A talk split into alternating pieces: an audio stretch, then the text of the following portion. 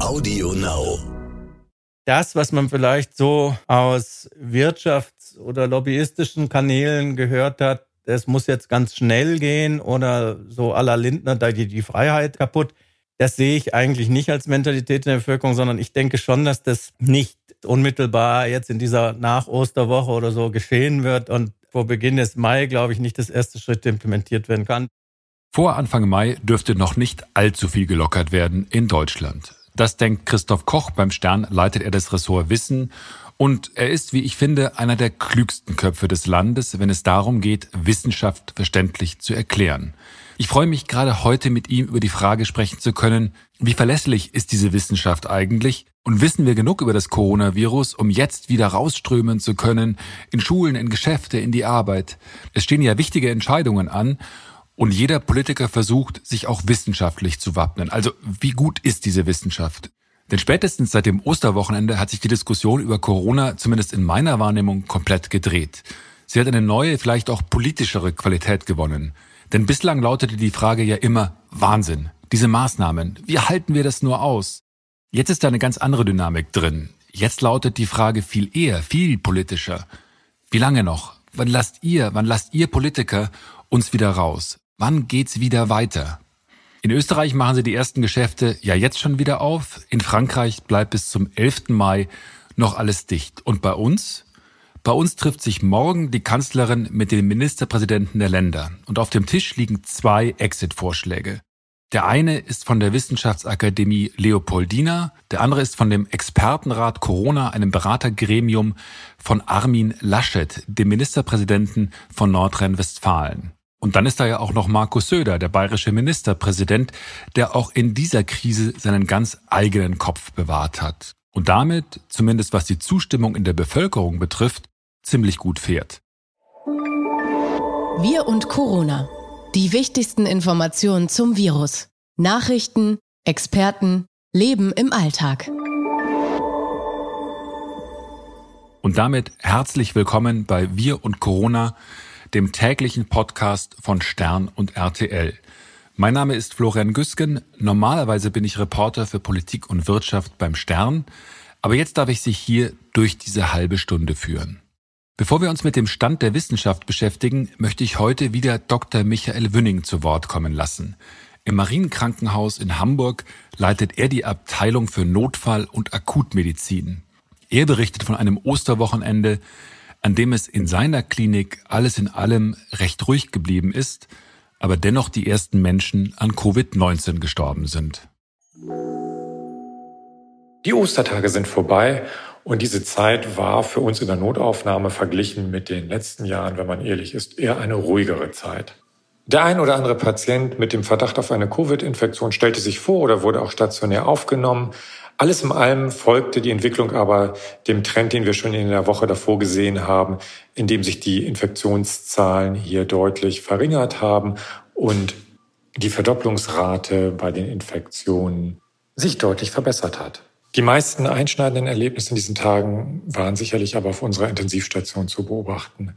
Auf der einen Seite ist es unseren Kollegen und Pflegekräften dort gelungen, die ersten Patienten von der Beatmung zu entwöhnen, das heißt jemanden zu extubieren oder von der High-Flow-Sauerstoffversorgung zu entwöhnen. Auf der anderen Seite gab es aber auch Fälle, die sich leider verschlechtert haben, sodass äh, in einem Fall zum Beispiel eine sogenannte ECMO, eine extrakorporale Membranoxygenierung, eingesetzt werden musste.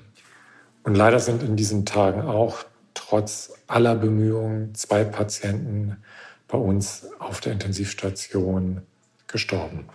Und auch wenn dies in einer Klinik und gerade auf einer Intensivstation auch außerhalb von Covid-Zeiten zum traurigen Alltag und zum Leben dazugehört, und auch wenn gerade weltweit mit viel, viel höheren Zahlen von Toten hantiert und argumentiert wird, sind es doch zwei individuelle, sehr traurige Ereignisse, und wir müssen aufpassen und tun gut daran, diese individuellen Schicksale nicht zu vergessen. Und unser Mitgefühl und unser Beileid ist bei den Familien der Verstorbenen. Und angesichts dieser Situation ist es natürlich schwierig, auch wieder etwas Positives zu berichten. Aber auch das gab es, denn äh, am Karfreitag sind für unser Haus die ersten zwei Beatmungsgeräte, die über die Bundesrepublik und dann über das Land Hamburg beschafft wurden, eingetroffen, sodass wir weitere Intensivplätze ausrüsten können. Sie sehen also alles in allem ein Wochenende mit Höhen und Tiefen, wie im Klinikalltag halt üblich. Bleiben Sie gesund. Wir hören uns morgen. Vielen Dank, Herr Dr. Wünning. Der Bericht spiegelt ja das wider, was man derzeit von vielen Kliniken in Deutschland hört. Ja, es sterben Menschen an Covid-19, aber die Situation, vor allem auf den Intensivstationen, ist noch im Griff. Und jetzt freue ich mich, mit Christoph Koch sprechen zu dürfen. Er leitet seit vielen Jahren das Wissenschaftsressort des Stern und er ist einer jener Menschen, die auch die letzte Studie gelesen, das letzte Argument durchdacht haben. Er ist tief verwurzelt in der Wissenschaftscommunity. Und er kann, das schätze ich besonders, Wissenschaft so erklären, dass auch ich es verstehe. Mich interessiert heute besonders, was hält er von den Empfehlungen der Leopoldina? Und welchen Wissenschaftlern kann ich eigentlich am ehesten vertrauen? Hallo Christoph. Hallo Florian, grüß dich. Sag mal, die Wissenschaftsakademie Leopoldina hat jetzt also diese konkreten Vorschläge für einen Exit aus dem gegenwärtigen Stillstand vorgelegt. Für alle, die diese Akademie vorher nicht kannten, wer ist das eigentlich? Also wir haben in Deutschland mehrere solcher Akademien. Die Leopoldina ist die älteste und die traditionsreichste mit Sitz in Halle von ausgewählten Wissenschaftlern aus allen Wissensbereichen. Und die berufen besonders ausgezeichnete Wissenschaftler in ihren Kreis. Und zu dem, was so eine Akademie der Wissenschaften macht, gehört halt, und das ist in allen Ländern so, die Beratung von Politik. Expertise bereitzustellen aus ganz verschiedenen Feldern, um die Politik bei Entscheidungen zu beraten. Mhm. Die Leopoldina empfiehlt ja jetzt ein schrittweises Vorgehen und empfiehlt sogar nach und nach die Schulen zuerst aufzumachen und viel, viel später dann äh, erst die Kitas. Also gerade das mit den Kitas sorgt ja bei vielen ja. Eltern für Schockreaktionen. Was hältst du denn von diesen Empfehlungen? Ja, interessant ist, äh, dass Dänemark das zum Beispiel auch tut. Und das ist eine kontroverse Empfehlung. Und gerade diese Empfehlung ähm, hat Verwunderung ausgelöst, weil man eben davon ausgeht, dass bei den ganz kleinen Kindern sowieso die Kontakte nicht kontrollieren kannst, deswegen Kitas. Aber eigentlich war vorher die Vermutung, dass man von oben öffnen würde, also von den Abschlussklassen her. Und insofern ist gerade dieser Punkt, also Grundschulen, umstritten. Hm. Aber gerade auch, weil du von den Kitas die Rede ist, also dass die Kitas bis zu den Sommerferien geschlossen werden sollen, das widerspricht der komplette Idee, dass die Eltern wieder arbeiten können oder können sollen. Denn es sind ja gerade Kleinkinder, die einen zu Hause halten. Ja, an der Stelle ist es halt widersprüchlich, ne? Das ist vielleicht so ein Punkt, wo man lange darüber diskutieren kann, was sind eigentlich die Prioritäten. Also ist es wichtig, dass man jetzt die Abschlussklassen durchführt, damit die Schulabschlüsse regulär gemacht werden können? Oder ist es wichtig, auf die pädagogischen Notwendigkeiten der jüngeren Schüler einzugehen, die natürlich in diesem Fernunterricht und online und so womöglich größere Schwierigkeiten haben, halt auch wegen der langen Bildschirmzeiten und so gegenüber den größeren, die ja alle mit digitalen Medien erfahren sind und die damit besser umgehen können. In diesen Empfehlungen werden ja auch konkrete Bedingungen genannt, also wann diese Schritt für Schritt Öffnung erfolgen soll. Und die eine der Bedingungen ist, dass man sagt, man muss dieses Virus und auch die Ausbreitung des Virus äh, schon im Griff haben. Ein konkreter Zeitplan wird ja in den Empfehlungen der Leopoldina nicht genannt. Wann glaubst du denn, könnten diese Lockerungen greifen? Exakt, der wird nicht genannt, weil äh, da, weil das konditionale, also bedingte Sachen sind. Es ist ja immer so, wenn du eine Maßnahme verifiziert hast, wie jetzt zum Beispiel die Kontaktverbote, wo wir davon ausgehen, dass die Abflachung eintritt, also wo du jetzt relativ sicher sein kannst, es funktioniert, und du möchtest die dann durch eine Ersatzmaßnahme austauschen, da musst du Voraussetzungen schaffen.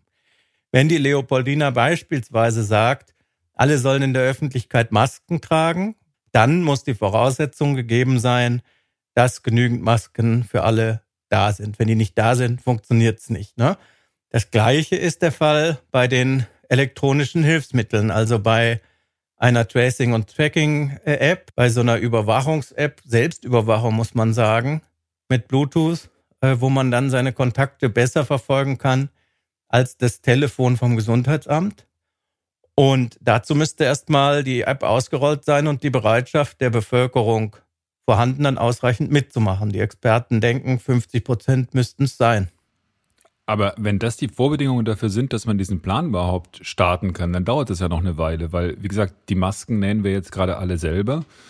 Und wie du sagst, die, die Tracking-App, äh, da sind jetzt zwei Apple und Google gerade dabei, äh, die mitzuentwickeln, aber noch gibt's die ja nicht und noch ist die auch noch nicht angenommen. Wann ist denn da ein realistischer Startpunkt dann für diesen, für diesen Zeitplan? Ja, exakt, das ist ja die Frage. Also es gibt ja diesen Mittelteil des Empfehlungspapiers, der heißt Abwägungs- und Entscheidungsprozesse transparent gestalten, wo dann schon auch gesagt wird, es muss eine Akzeptanz da sein, dass wir eine Veränderung in den Plan machen. Und zurzeit ist ja die Zustimmung der Bevölkerung, dass wir diese strengen Kontaktbeschränkungen haben, ist die Zustimmung ja noch sehr hoch, weil man, glaube ich, wenn man die Krankheit fürchtet, und das finde ich berechtigt, noch nicht sicher ist, ob die neuen Schutzmaßnahmen adäquat sind. Das heißt, das, was man vielleicht so aus Wirtschafts- oder lobbyistischen Kanälen gehört hat, es muss jetzt ganz schnell gehen oder so aller Lindner, da die, die Freiheit ist kaputt. Das sehe ich eigentlich nicht als Mentalität in der Bevölkerung, sondern ich denke schon, dass das nicht ähm, jetzt unmittelbar jetzt in dieser Nach-Osterwoche oder so geschehen wird und vor Beginn des Mai, glaube ich, nicht das erste Schritt implementiert werden können. Ich bin besonders gespannt, wie schnell man auch hoffentlich auf europäischer Ebene zu einer App kommt, auf die man sich einigen kann. Und dann bin ich gespannt, wie der Zuspruch ist. Mhm. Weil ich habe ich hab auch noch nicht ganz verstanden, vielleicht kannst du mir das erklären. Also was das Ziel dieser Lockerungen ist, also was man jetzt eigentlich erreichen will. Denn es heißt ja immer, dass 60 bis 70 Prozent der Deutschen immun gegen Covid-19 sein müssten, bevor man tatsächlich sagen kann, okay, jetzt sind wir halbwegs safe. Das andere Ziel könnte sein, dass man das jetzt so reduziert, die, die Zahl der Ansteckungen, dass man diese Infektion wieder einzeln nachverfolgen und eindämmen kann. Was versuchen wir jetzt zu erreichen? Was ist unser Ziel gerade? Also es, es geistert ja immer wieder diese Idee von der, von der Herdenimmunität herum und das ist ja eine rein mathematische Konstruktion. Also dass 70 Prozent der Bevölkerung Land auf, Land ab gleichmäßig das durchmachen und dann immun sind, ist total utopisch. Und wenn du jetzt auf die Landkarte guckst, sieht es auch überhaupt gar nicht so aus. Also in Ostvorpommern bist du nahe Null und in manchen bayerischen Landkreisen bist du dann bei ein paar Prozent, die es durchgemacht haben.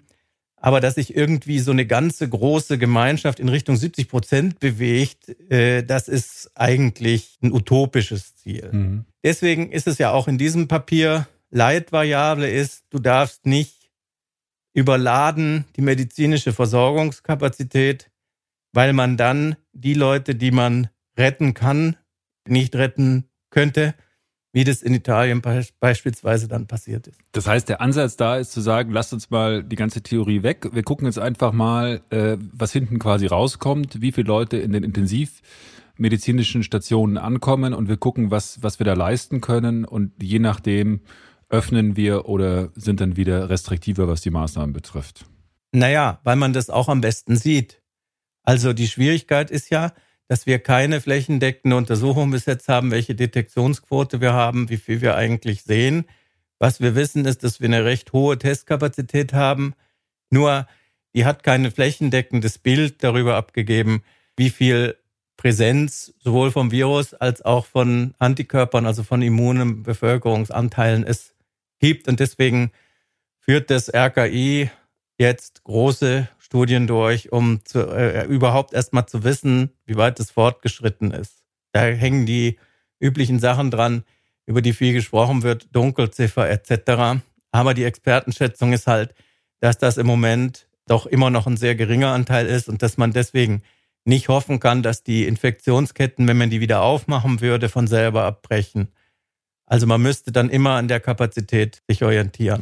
Es heißt ja auch jetzt, habe ich gelesen, dass man äh, Blutplasma verwenden kann oder Patienten Blutplasma spritzen kann, also von Leuten, die schon Antikörper gegen das Virus gebildet haben.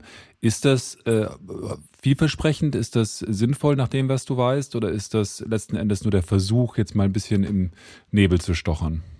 Ja, also dieses konvaleszenten Plasma oder die Blutspende von Leuten, die genesen sind, ist ein schon traditionelles Verfahren. Da gibt es viele Erfahrungen mit bei verschiedenen Viruskrankheiten. Man muss sich ja immer wieder vor Augen halten, dass man gegen die meisten Viren ähm, nicht ähm, direkt wirksame Medikamente hat. Das hat ja auch bei AIDS einige Jahre gedauert, bis man da erfolgreich war mit den Medikamenten. Solange du keine hast, bist du auf dein Immunsystem angewiesen. Und wenn du Antikörper bildest, die das Virus neutralisieren, kann es sich nicht stark ausbreiten. Und wenn du die Antikörper gespendet bekommst, ist es eine große Wahrscheinlichkeit, dass das hilft, äh, dass es wirksam ist. Es gibt ein paar Krankheiten, wie zum Beispiel Lassa-Fieber, so ein ähnliches Krankheitsbild wie Ebola, wo das in mehreren Fällen radikale Besserungen gebracht hat. Die Studien laufen in Deutschland an mehreren Schwerpunkten und da muss man hoffen, dass das auch äh, sehr hilfreich ist, an diesen Antikörper von Spendern ranzukommen. Mhm. Es gibt ja nun mehrere Wissenschaftler in Deutschland, auf die wir hören, die auch öffentlich auftreten. Das ist zum einen natürlich Christian Drossen, sicher der bekannteste Virologe derzeit, aber auch eben Professoren wie Hendrik Streeck, der in der vergangenen Woche für Aufsehen gesorgt hat mit seinen Untersuchungen im Landkreis Heinsberg. Kannst du mir noch mal erklären, warum ist die Untersuchung von Streeck in Heinsberg so wichtig gewesen? Ja, es ist wohl nach Meinung, nach herrschender Meinung in Nordrhein-Westfalen ist die so wichtig gewesen. Ob die jetzt für die Beurteilung der Fläche in Deutschland so wichtig ist, da kannst du echt drüber streiten, ist auch nicht publiziert. Also von daher haben wir die gesamten Daten ja noch nicht, wie Christian Drosten angemerkt hat.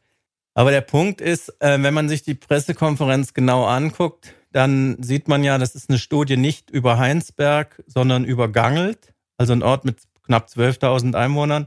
Und die sagt auch etwas über Gangelt. Das ist ein ganz wichtiger Punkt. Also Gangelt ist ein spezielles Szenario, weil es gab diesen Superspreading-Event. Ähm, das ist die Karnevalssitzung, diese Kappensitzung, wo es zu ganz vielen Infektionen gekommen ist. Und von da aus, als man dann gemerkt hat, dass das ein dramatisches Geschehen ist, gibt es Infektionsketten, die aber wegen der starken Reaktion im Kreis Heinsberg dann eben in Familien enden. Also für solche Sachen, für solche Situationen ist das unmittelbar übertragbar, würde ich denken, wenn es irgendwo genauso läuft. Zu große Events, von denen das ausgeht. Bei Ischgl zum Beispiel hättest du ein anderes Szenario, weil die Leute ja schnell dann in ganz Europa rumgereist sind. Das wurde ja in Island bemerkt. Also es gangelt, es ist nur gangelt. Also es wird immer Heinsberg-Studie genannt, aber es ist es ja nicht. Es ist nur gangelt. Ist das wichtig? Es ist erstmal wichtig, weil man methodisch gucken kann, ob das mit den Antikörpertests funktioniert. Und dann ist es interessant zu schauen, wie ist es da eigentlich weitergegangen, indem man jetzt die Leute natürlich sehr eingehend interviewt hat auch. Also welche Kontakte hatten die, wie breitet sich das aus? Das ist schon alles echt interessant.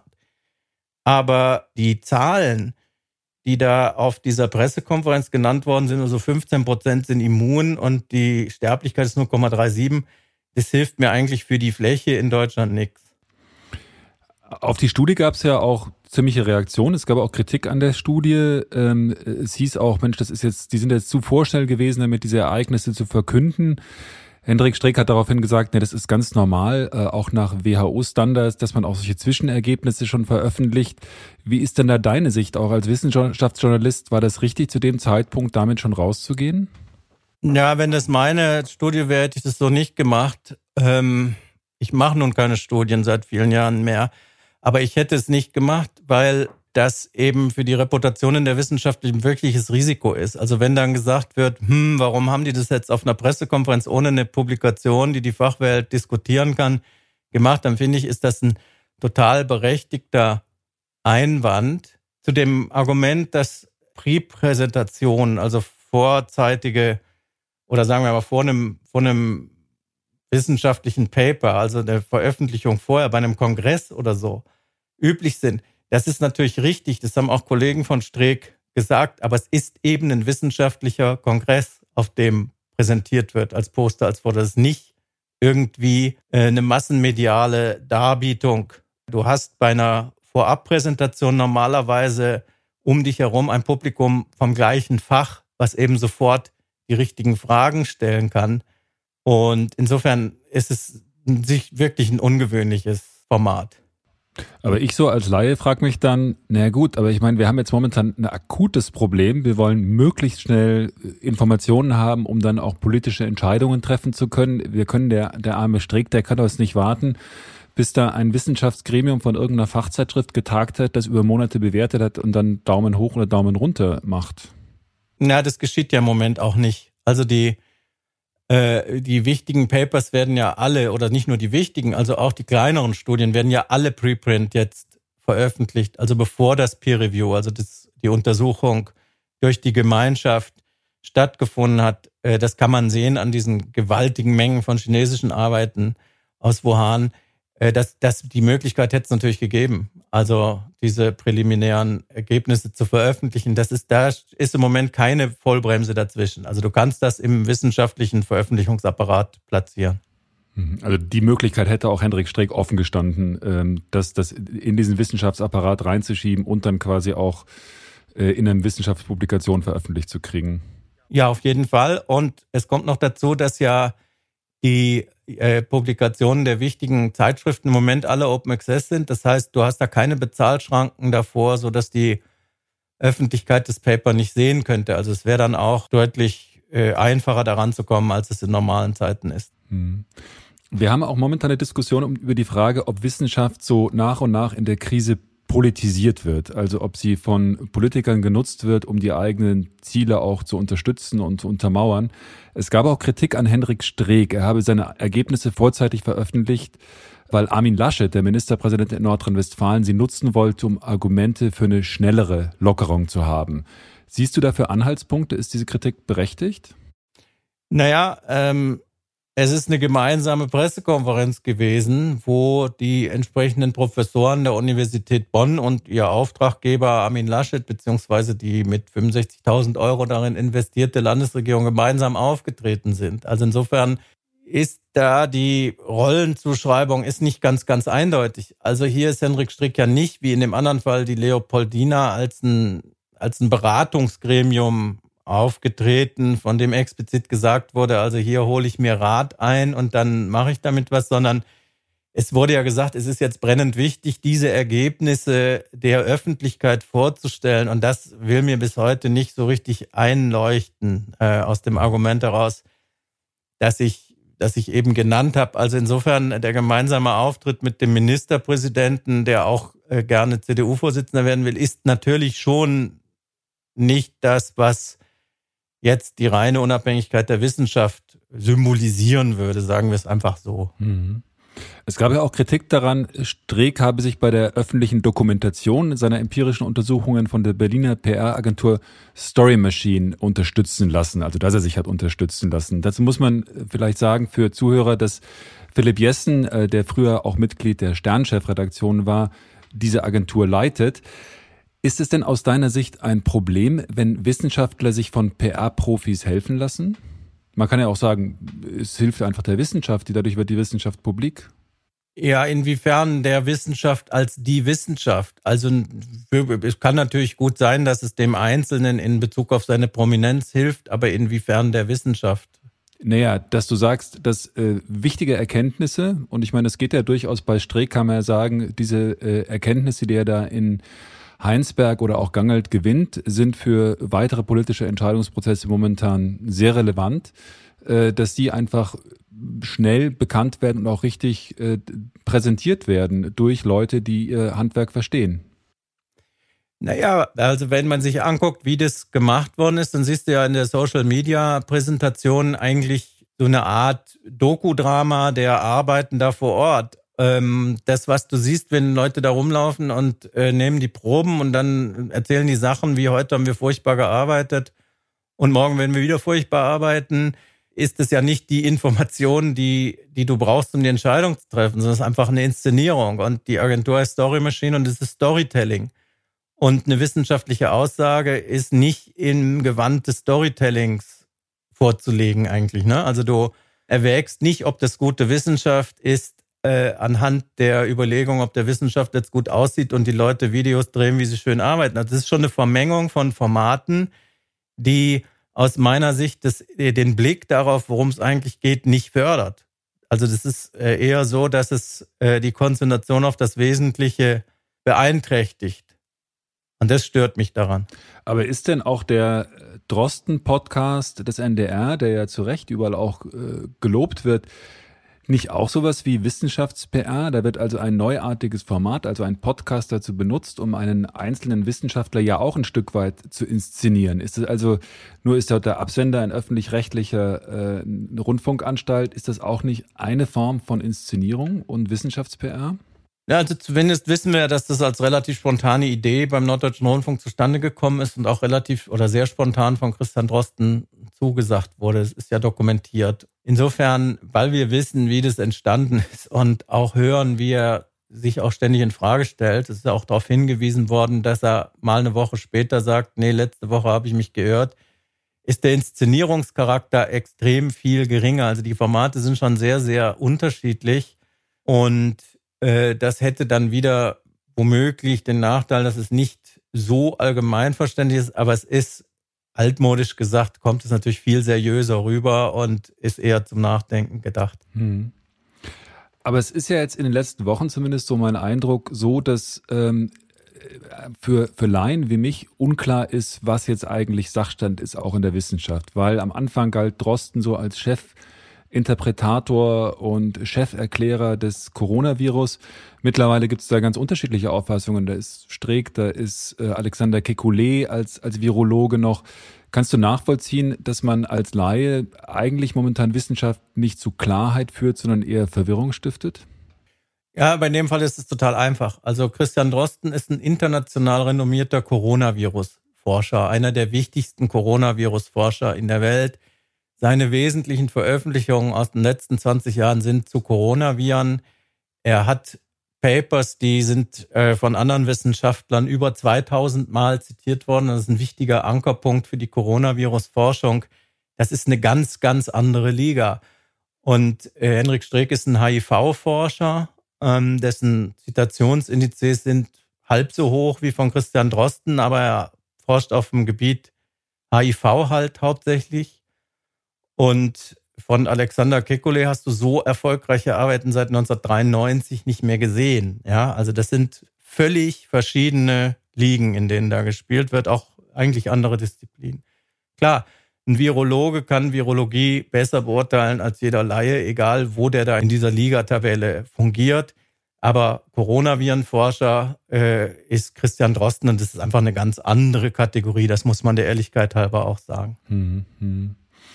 Alle sagen ja jetzt, dass diese Krise andauern wird, bis es uns gelingt, einen wirksamen Corona-Impfstoff zu entwickeln. Und das könne aber auch über ein Jahr dauern. Kannst du mir das nochmal erklären? Warum ist es denn so schwierig, wenn sich quasi die gesamte globale Wissenschaftscommunity über dieses Virus hermacht? Warum dauert das dann so lange, dann einen Impfstoff zu entwickeln?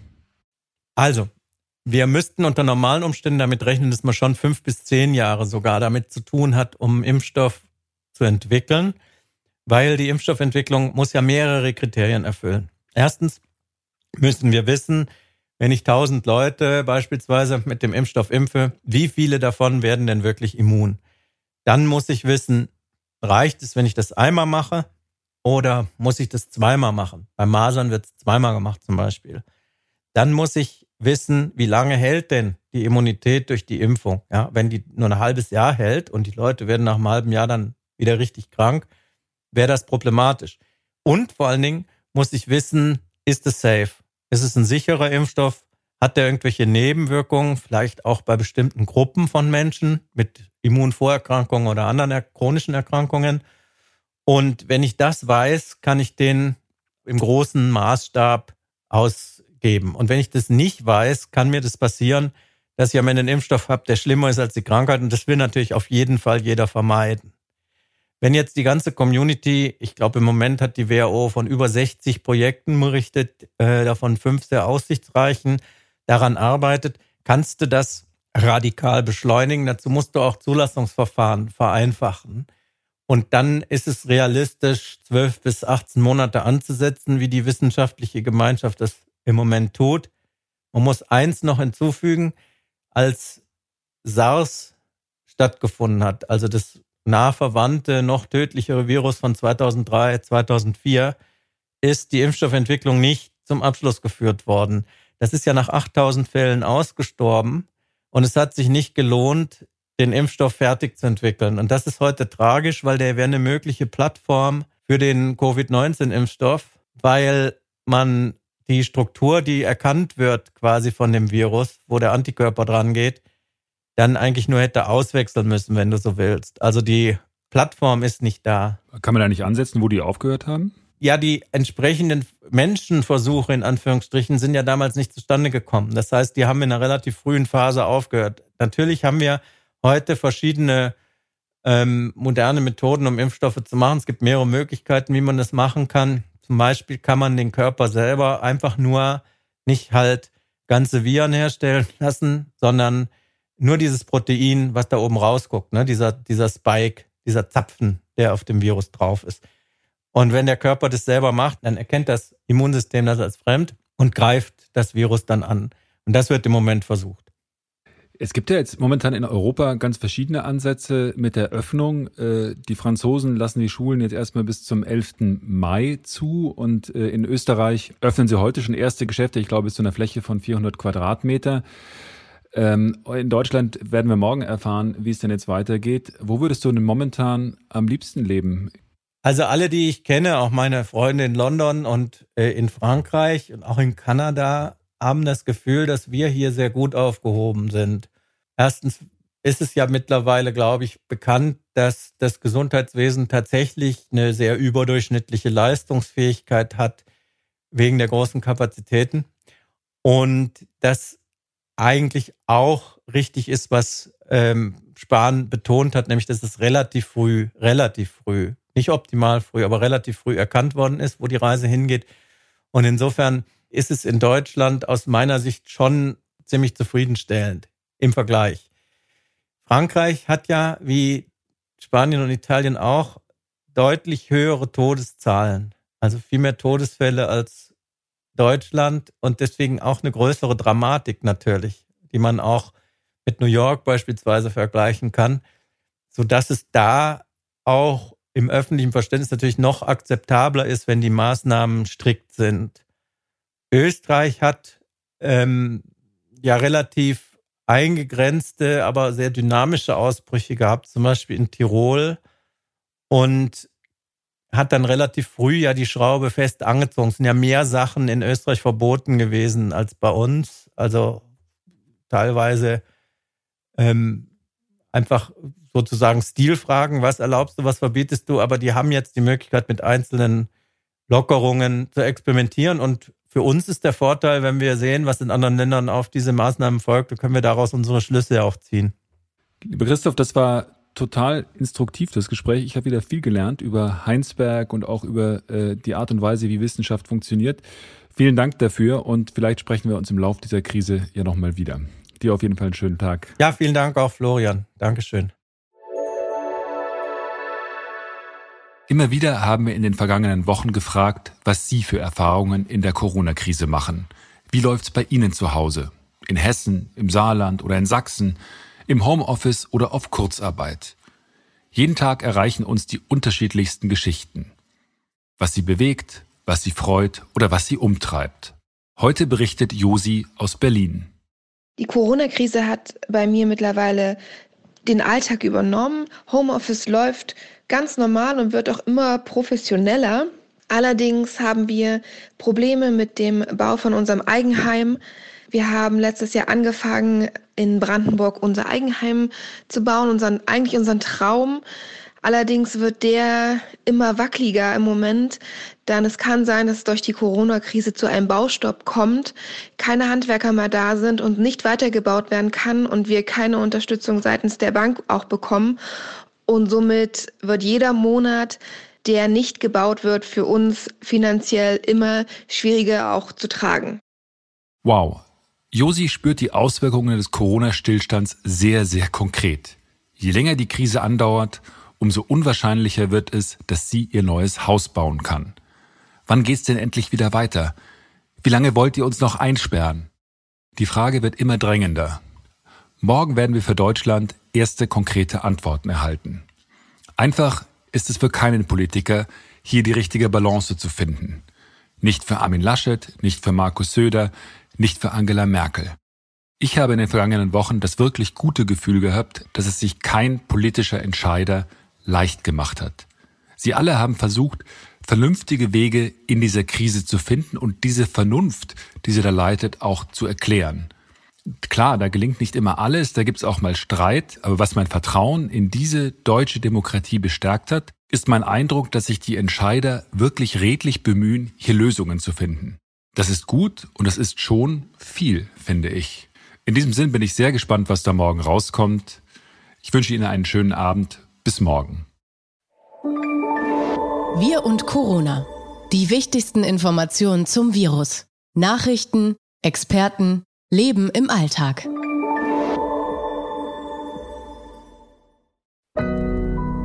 Audio Now.